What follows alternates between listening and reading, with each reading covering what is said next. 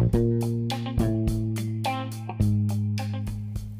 給湯流茶道の谷田阪急です。面白いお知らせをあの告知させてください、えー、2021年8月29日に論文をプリントした T シャツをご自宅にお届けして、まあ、それを皆さん着てもらって論文書いた研究者ご本人のズームトークショーに参加するという企画、まあ、ダジャレでロンティと言ってるんですけど第2弾をやります、えー、今回はですねジャンルは、えーと、モンゴルの遊牧民ということであのやらせていただきたいと思っています。あの若手研究者の方がですね実際に遊牧民と一緒に暮らして分かってきたモンゴル人独特の暮らし方、まあ、今回ですね特にあのモンゴルの方ってなんか他人をうまく頼れるっていうところにすごいあの知恵と得意だっていうことがあるそうでして、まあ、今の日本は、まあ、悲しいからねホームレスの方がなんか、うん殴られて亡くなってしまったりとか他人に迷惑をかけるやつぶっ殺すみたいな風潮が切なくて大変辛い感じなんですけども全然ことは全然違うモンゴルの遊牧民の方について、まあ、実際に一緒に住んであの働いてみたあの方からの話を聞こうと思っています。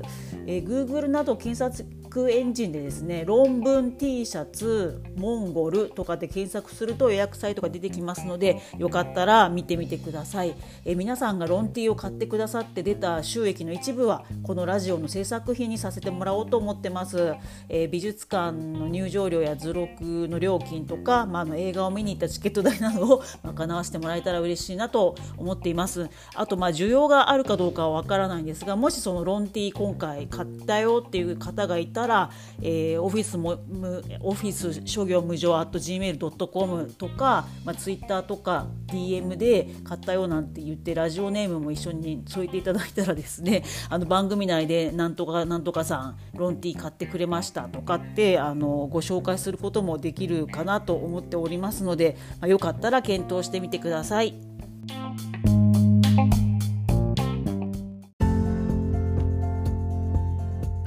はい、始めます。どうも。はい。給湯流茶道プレゼンツサラリーマンの傷を癒す日本文化オフィス諸行無常よろしくお願いします。よろしくお願いします。はい。シェイクスピアの言葉に他人もまた同じ悲しみに悩んでいると思えば心の傷は癒されなくても気は楽になるという言葉があります。この番組は歴史上の有名な人物も我々サラリーマンと同じストレスを抱えていたそんな事情を知りなんだ俺の悩み家康と一緒じゃんってノリで傷を癒すのがテーマです。ちなみにこのシェイクスピアの言葉は真山智之さんの企業として見た戦国大名って本に載ってました。すみませんあの前半が長くてすみません。改めてまして給湯流茶道の谷田阪急と申します。給湯流茶道というのはオフィスの給湯室で町を建てる団体です。利休の時代に信長や秀吉が戦の場でも茶会をしていたエピソードからオフィスで、えー、サラリーマンの戦いの場で抹茶を飲んでおります。そして今日も豪華ゲストがいらっしゃっております自己紹介をお願いしますあ、聞こえますか？あら、もしもし。厳しいかな。聞こえてますか？あ、今聞こえました、聞こえました。大丈夫ですかね？うん、大丈夫です。自己紹介お願いします。はい。ガヤガヤカンパニーの代表のガヤガヤです。イエーイガヤガヤさん初登場です。よろしくお願いします。お願いします。ウェイウェイはい、えっ、ー、と、ガヤガヤさんはですね、現代アートが大好きな多趣味の OL さんです。なんかほはい。補足ありますか？自己紹介に。特に大丈夫。あ大丈夫ですね。はい。じゃあ今日、はい。そんな現代アートガールのガヤガヤさんとですね、あの、興味ないかもしれないんですけど、今日は 無理やりお呼びしまして、えーはい、2021年の6月に公開された映画北斎について語りたいと思います。よろしくお願いします。よろしくお願いします。はい。葛飾北斎って何か聞いたことありますか？ありますね。あざすあざすいやもうあの私はちょっと前までですねあんまり浮世絵にあんま興味が実はぶっちゃけなかったんですけれどもまああのそれは戦国時代が一番かっこいいと思い込んでいて。あのあの明治時代を作ったその薩長同盟とかがどうもですねやっぱ江戸時代をクソみそにして明治時代を人気立てるために江戸時代のやっぱアートを軽んじてたみたいなのがあるらしくて私もママとそれに引っかかってたんですけど最近やっぱ江戸時代すげえってことを気づきましてちょっとあの一緒にお話ししていただければと思います。はい。で、えー、と葛飾北斎は、えー、1760年生まれの浮世絵師です。で浮あ聞こえてますかガヤさん？大丈夫そう。あガヤガヤさん聞こえてますか？ガヤさん聞こえてます？えっと、聞こえてます？あはい聞こえてます。あれえずっと私の声聞こえてんだよね。聞こえてるの？あよかったよかった。はい、はい。だけど、あじゃあじゃあまあバラベラベラ喋ってきますね。はいはいでそのまあ浮世絵ってなんかあのねあの目の目の細い鼻の長い顔の絵のイメージが強いと思うんですけど、まあ、葛飾北斎の一番有名なのは富国三十六景っていうなう波がめちゃくちゃザバーンってなってる絵あれが北斎が描いたやつです。キリ。ガヤガヤガヤさんなんか北斎接点ありますか？ない。いや、私、地元が静岡なので、お東海道そうやん。じゃないですか。そうやんそうやんそうだったそうなわんですよ。はいはいはいはいはい。あのーなんです、えーあの書いた場所、うん書いた場所みたいなやつは結構行ったことあるとこ多いんですよ。おー！じゃあ静岡県民的にはあそこなみたいな感じで北斎を楽しんでいると。人もいると思う。結構結構あの静岡のことを、うん確かに立ててくれている感じはある。あるあるあるあるあるある。たまたま撮っただけだけどいっぱい書いてるから。ああそっかそっかなんかなるほどね嬉しい。人多いんじゃないかしら。なるほど。だから私みたいなぼやっとした関東の人間だとなんかまあいい風景だなと思っても具体的にあそこから見えた風景みたいには思えないけど静岡県民さんだとあそこまさかあそこから見た風景からとかって分かるものもあるってことかもしかしたら。ええええ、富士山じゃないですか？富士山あそうかが富士山問題。出た富士山問題。があるので、あるのでっていうか、あの多分他県の方は全く興味がないと思いますけれども。まあ、山梨 山梨 VS 静岡のはい俺の,、俺のもんだこれはあの山梨側から見えた風景だとかそういうバトルですね。すなるほど。そっかそっかだからガヤさんはあの普通のひ人日本人よりも敏感だ北斎 あざすかわかんないですけど。敏感ガヤガヤカンパニーですね。あのはいはい海を映し出した青い富士山を有名にしてくれたのは多分葛飾北斎なのであれは静岡側の富士山だから。出た。そうそうそうそう。まあっていうか子供の時にそれしか見たことないじゃないですか。青い富士山しか見たことないんですよ。ないない私も青いのしかない。おうおうおうおそうだから逆に緑の富士山を知った時に衝撃でしたけどね。へえええみたいええなただの山山じゃんみたいな。ええ山梨側から見ると緑の富士山見えんの？だみたいですよ私もちゃんと見たことないですけど、あれって海の青を映し出して光ってるからえ青くなってるマジでのはずですよ。今日の今日まで知らなかった。よかったガヤさんが 静岡県民で。あのなんか気になる方は調べていただいた方がいいと思いますけどあれはでもあの多分海海を映してるから青いはず。あそれでテカテカ反射してるんだ。うわーとということなんだと思う。普通にうわーあ青くないですよねだってに考えたら。確かに普段ももっさりしてるもんね。それこそ近くで見たら全然さ。青くもない。確かに確かに確かに。もうあれだね。砂利があって本当に辛いよね。一回だけ登ったことあるけどもう二度と行くかと思ってすみません。富士山ファンの方には恐縮なんですけど マジできつかった。地獄地獄登ったことないですよ。あ登んなくていいと思う全然関係ないと思う、うん、全然いらんと思う、うんうんうんうんはい。だったらあの、うんうん、高野山とかの方がいいですよあそしたらしたらあ高尾山間違えた高尾山ね。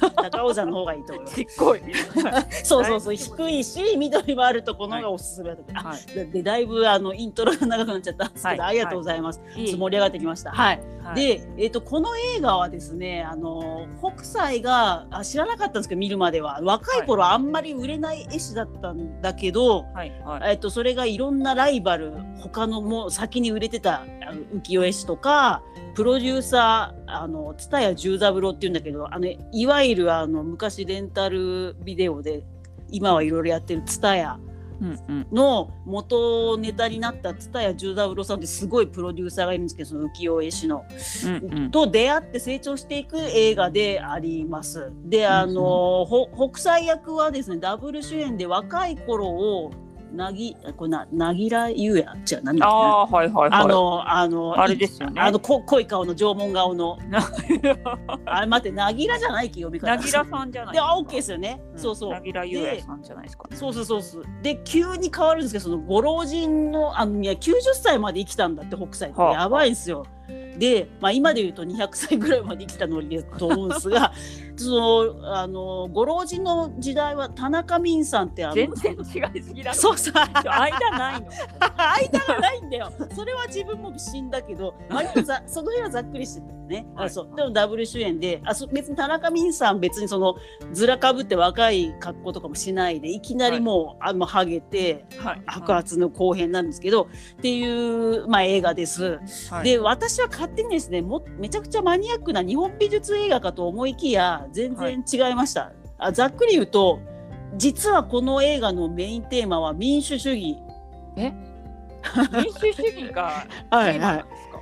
意外とそうだったって、まあ、あいろんな見る人によっていろいろだと思うんですけど、まあ、青春群像劇って思う人もいると思うんですけどかなり民主主義を通っていたと思うあれ意外ですね。そうなんそうなんですよ。えっとですね、まあそのまあ北斎はえっとめちゃくちゃ長いさっき見た90歳まで代まで生きてたので。で死ぬ直前までマジで絵を描いてて、まあ、1760年ってまあ江戸の真ん中ら辺で生まれたけど死んだ時はもう1849年イヤロッパのあの明治維新の直前まではい。生きていて、もう幕末に近いんですけど、うんでまあこの間はずっとまあ皆さんもご存知の通り、まあ、幕末になるまでは徳川幕府がみんなをううまく押さえつけて首脳交渉で、はい。このこ国内での大きな戦争はなかったのでまあそのえまあ江戸もめちゃくちゃ町として発展して、うんうん。商商人がめちゃくちゃ儲けて。うんうん。でまあ浮世絵だけじゃなくて、まあ、ラドメみたいな小説とか、まあ、相撲とかその、うんうん。あの歌舞伎とかものすごい大衆文化が花開いていたとうんうんいうとこで、まあその戦争がない分徳川幕府も暇じゃないですか。はい。ね。今まで幕府といえばもうマジで国内戦争したんだけど、はい。で暇な暇なのもあってそのめちゃくちゃもうも商人が一番金持って力をつけてた時代なんですけど、まあ、うん。何苦節その商人つけて、うん。ひどい今だったらもうありえ、まあ、い今もね、まあ、ある意味、その国民から税金分取ってるって意味では一緒ではあるんですけど、うんうん。ほ法人税あんま取らないじゃないですか。その。はいはい。企業が儲けた分は本当はもっとそこから法人税取ってほしいとも、ね、うん貧乏人からは思うけど、はいそこから分取ったりしないけどやっぱ徳川幕府ひどい、まあ、ひも暇なのもあってめちゃくちゃ儲けてる商人に難癖つけて利益を分取っている。嫌ですね。でまあ利益を取るだけじゃなくて、まあ、その調子に乗ってるそのな農民でもないやつらでその、うん。売れて調子に乗ってるやつ片っ端から叩くみたいなノリもあったみたいうんで。へその儲けてたその出版社側のうんうん。蔦屋十三郎もひどい目にあって、まあ、急あにそのうんそうそうそうそう儲けた金取られたりしてたけー。どそへ他にもやっかみでですねあのちょっとエロい絵描いたとかって言われちゃって、ーうん。あの人気の浮世絵師が牢獄に入っちゃったりとかしてると。まあちょっとあんま言うと元ネタがああの映画のネタあれですけど本当に蔦屋十三郎さんもひどい目にあって店が焼かれてました。え？やはい、ひどくないですか？そうなんですよ。ひそれ本当やっかみだと思うんですよ。そんなにあまあまあでもギリギリの線は攻めてるってね映画の中でも出てましたけど、その徳川幕府がどんどん押さえつけてこんなエロいのはやめろとかうん言,、言われてもやっぱギリギリのとこ攻めてあのめちゃくちゃベストセラー出してたらしいんですけど。でもあの、まあ、今の民主主義に一応ね日本は民主主義で、うんうん。あのめったなことがない限りそのイラスト描いて捕まるなんてないじゃないですか今は。ーですね。まあエロい絵描いてもうん。そんなに捕まらない、う大丈夫ですね。そうそうそう絵 は発金とかならないしうん。基本は、だけどもその当時は本当にいいもの描くとすぐ潰されるみたいな徳川幕府。へ割とそこがね長い時間どどこでも弾圧されるってシーンがいっぱいあるから、ーまあ、この映画かい作った人ってそんなに絵自体に興味ないんじゃねえかと思い始めて 裏テーマ民主主義じゃねって、まあ、自分はそういうのが結構好きというか気になるタイプだから、はいはい、なんかなんかそんな感じがありました。はい、そうなんですね。はいはいはい、はい、エロい絵ダメなんですか？いやねでも言うても旬があだから結構ねそのその時その時の将軍のキャラとか将軍の下にいた人のキャラであると思うんだけどでも今も旬がめちゃくちゃ残ってるじゃないですか。ねだってあんなの書いてるし婚欲だってしてたはずそうそうそうそうそうそうそう。いろいろ怒るなよみたいな。そうそうだからまあ本当ただのやっかみなんだと思うんですけど、うん、まあそうやってあの牢獄にその北川歌丸ってすごい当時北斎より世代が外前でめちゃくちゃ売れた人がなんか牢獄に入れられたぞとかってなっててひどいことになってました。ひどいですね。いやマジでひどいっすよ。でもそのくせさその吉原のさ遊郭はバンバン残しててさ、うん、あの。エロいことして金儲けてたわけなんですよ。ひでえ話。そ そっちは取り締まらんのかいって話なんですけど、はい、これ あの前もあのこのポッドキャストでやったんですけどジェンダーの日本視点ってあ、はいはい、あの日本あそうそうそう。であの、ね、そう千葉の歴博でやってたやつ、はい、見に行って衝撃だったんですけどもうこの頃はもう幕府と寺がズブズブで。寺が出資して遊郭作って投資して、うん、それでその貧しい農民のさ女の子とかぶち込んで、うん。うん、もう幕府と寺がワイワイ儲けてたわけですよ。まあ、幕府はまあ、ね、税金もそう最悪なんですよ。寺寺っていうのが最悪です、ね、そう寺はねもうすげえ最悪っていう。まあすみませんね。こうあのお寺関係の方本当申し訳ないんですけどあのあなたのことは恨まない あの江戸時代のねそうそう過去を。そうだからそういうさ遊郭は残してるのにさその絵をかっこいい絵を描く人はそのぶっ潰されるって本当やっぱ民主主義が成り立ってないという裏テーマがあるんじゃねえかなと思ってますが。で、まあ、ちょっとねあの寺をディスりすぎたんで、まあ、最近仕入れたあの知識をぶちまかすとですね、はい、まああの、はい、戦国時代まではもうそのお寺のお坊さんがバリバリに武装してもう戦国武将ともやり合ってもボコボコにしてたみたいな感じで、まあその徳川家康は頭いいから、うん、この寺のやつらを今後ものさばらすとまたその幕府を転覆するとかってまた戦争になっちゃうからってことで、うんうん、寺をおとなしくさせようということで、うんうん、まああのまあ皆さんがご存知の通りは檀家制度っつってあの必ず寺にあのお墓作れとかそれとお金をうまく幕府から寺に渡しておとなしくさせてたと。いうのがあるらしいんでまあちょっとブチ切れましたけどね。その遊郭に出資する会っていうのは思いましたけど、まあ、そういうズブズブにさせられてたの寺 はい、なんで今のお寺の方を責めるわけじゃないですけど当時はそういういろいろあって、まあ今今冷静に考えても多分お坊さんで酒ガンガン飲んだり結婚してるとかもだいぶ他の国に比べると異常に緩いらしいんですよね、日本のお坊さんは。でもこれは、ね、もうそう日本だと当たり前だと思っちゃってるけどでこれなんか徳川幕府の当時のそのうあのうまく自分たちがあの権力持てるために利用した慣れの果てだと思うんで、あのお寺の方もそんな切れないでいていただけたらと、あ別にはいと思ってます。はい、はい、気遣い突然の気遣い。突然の気遣い そうそうそうそうなんですよね。でまあそうなのでまあもう一回しつこく言うんですけど、まあ自由にその創作活動したいけど売れるとすぐ幕府に足引っ張られて、うん、なんやかんや言われて五郎獄に入れられるとか、うん、もういやでも私たちも油断してるといつかそういう当たり前じゃないんですよねそうやって好きな絵を描いてピピクシブにあげれるとか。うんうんあそういうのも当たり前じゃないからみんなちょっと気を引き締めようぜって私としては、はい、勝手にそういう学びを持ったんですけど、はい。はい、まあ、その北斎がすごい今も有名で、まあ、世界中でも北斎ブルーとか言って有名なのも、うんうん、まあ、今しみじみ思うとその全然幕府もなんやかんや言えないぐらいすがすがしいその旅行した場所、東海道へあ本当に本人が歩いて旅行したみたいなんだけどそこで見た風景風景があれだとやっぱ罰することはできないじゃないですか。まあ、波か、ね波かっこいいな波で罰するとか言ってどこまでってなっちゃうので まああのちょそうそうそうそうそうなんかもっとまあ北斎詳しい方ねそうちげえよって話だったらまたお便りいただければと思うんですけど、まあそういう風景画とかでうまく逃げれてたのかもしれないなってなんとなく思ったりなんだりかんだりしました。はい。うまくやっていたんですねってことなんですね。そうですね。まあ、はいね、だからどっちが映画だとそこはあんまり明かされないんですけど、やっぱその民主主義がテーマだから。あ、違う違う違う。はい。テーマではあるけど、その、はい。逃れるために波を書いてたみたいな流れでは書いてなかったんでそこはあの、はいはい。結構衝撃的な。なんかシーン、まあ、あれは過剰な演出があると思う。んですがそこは映画を見てお楽しみではあるんですけど、まあ、そんななんやかんやでございまして、はい。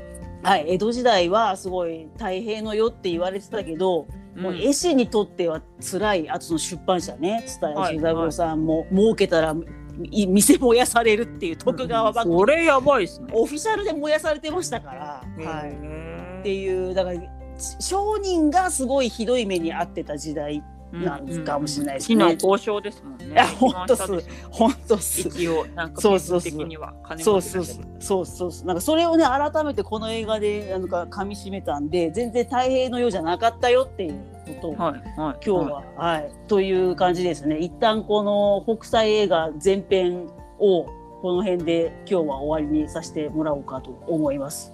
ちょっと、はい、ありがとうございました。すいませんでした。勉強になりました。ありがとうございます。えっ、とまあそのはいちょっと民主主義の話ばっかりしてうざかったんで、あの後編はもうちょっと絵の話もしたいなと思っております。はい、よろしくお願いします。はーい。あでガヤガヤガヤカンパニーさん何かお知らせ事などはありますか？今後こんな会社にしたいとか。会社話すんですか？いや急にはあれやんで後編で話しましょうかそうねまだ準備されてないかもなんで、ええまあがやってるよっていうことですねあもしもし聞こえてますか？もしもーしああーよかったよかったよかった、じはいはいじゃああの後編の時にじゃあそうですねガヤガヤカンパニーのそうですね急に無茶ぶりしてすいませんでしたはい、ですいません。で、あのキュートル茶道からちょっと告知がいくつかありまして、えっと、お聞きください。2021年8月29日にですね、論文をプリントした T シャツを着て、まあ、論 T ってダジャレで呼んでるんですけど、その論 T を着て、その論文を書いた研究者ご本人のオンライントークショーに参加しようという企画第2弾をやろうと思っております。はい、で前回はあの平安貴族の遅刻を調べてたすごい面白い先生の T シャツを作ったんです今回はガラッと変えましてモンゴルの遊牧民についての論文と T シャツになりそうです。めっちゃ面白そうじゃない？めちですか。ゃあそうだそうなんですよまあその日本に日本人はまあ消費社会で物欲にまみれてるけどモンゴルの遊牧民はどうなんだという話でこれがまた意外な展開になって面白そうなのでぜひ皆さん8月29日あのお集まりいただきたいと思ってますちょっと今まだ告知の準備中なんですけれどもよかったら給湯流茶道のツイッターやインスタフェイスブックページなどであの決まり次第発表しますのでぜひフォローお願いいたします。あと私事をすいますが、まあ、小学館さんがやあの運営されている日本文化のウェブマガジンの「ワラクウェブ」っていう、あのー雑誌があるあのオンライン上にあるんですけどそこで最近細々と記事を書かせてもらうことになりました。であすごい2000すごいあざす、あざす。で、2021年5月に配信したのはですね、サラリーマン川柳がテーマです。で、まあ、あの、平安貴族もサラリーマン川柳的なものを書いていたという記録がありまして、まあ、それについて書いたりしているので、よかったら読んでみてください。これ、キュートルサドのツイッターの固定ツイートとか、インスタグラムのプロフィール欄から読めるようにリンク貼ってますので、よかったらお願いいたします。あー素晴らしい。ありがとうございます。あざーす。はい。で、まあ、今日の番組の感想などもお便り募集してます。またですね、衝撃的なスポンサーも募集してます。たたあの単なの声でですね、CM 読み上げたりもしますんで、よかったら メールとかツイッターの DM などでお問い合わせください。はい、画期的、画期的でやってます。はい。で、まあ、ツイッターで、あの、ハッシュタグオフィス諸行無常って書いていただくと探しに行ったりもします。で、メーツイッターやってない方はメールでも受け付けておりまして、オフィス諸行無常 at gmail.com、全部小文字でですね、オフィスは英語で、OFFICE で諸行無常は頭文字だけで SGMJ になっております。